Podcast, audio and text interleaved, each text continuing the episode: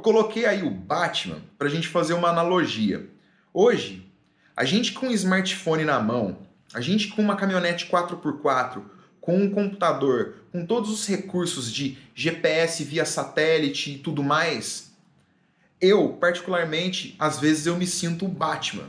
Quando eu assistia os Batmans lá nos anos 90, hoje eu tenho 33 anos, nasci em 1986. Então eu vi todos os Batmans passando na TV, os filmes, fui no cinema ver aqueles clássicos e eu olhava aquela Batcaverna e falava: rapaz, esse cara tem muita tecnologia aí, hein? Caramba, tudo na palma da mão, ele consegue é, se localizar, fazer uma pesquisa ali de quem é fulano de tal, aonde fulano de tal já trabalhou. E hoje a gente tem o Google que faz isso, e os nossos smartphones, câmeras fotográficas, todas as ferramentas tecnológicas que fazem parte do cinto do Batman. Então, a gente já está no futuro, querendo ou não, e nós somos, entre aspas, o Batman.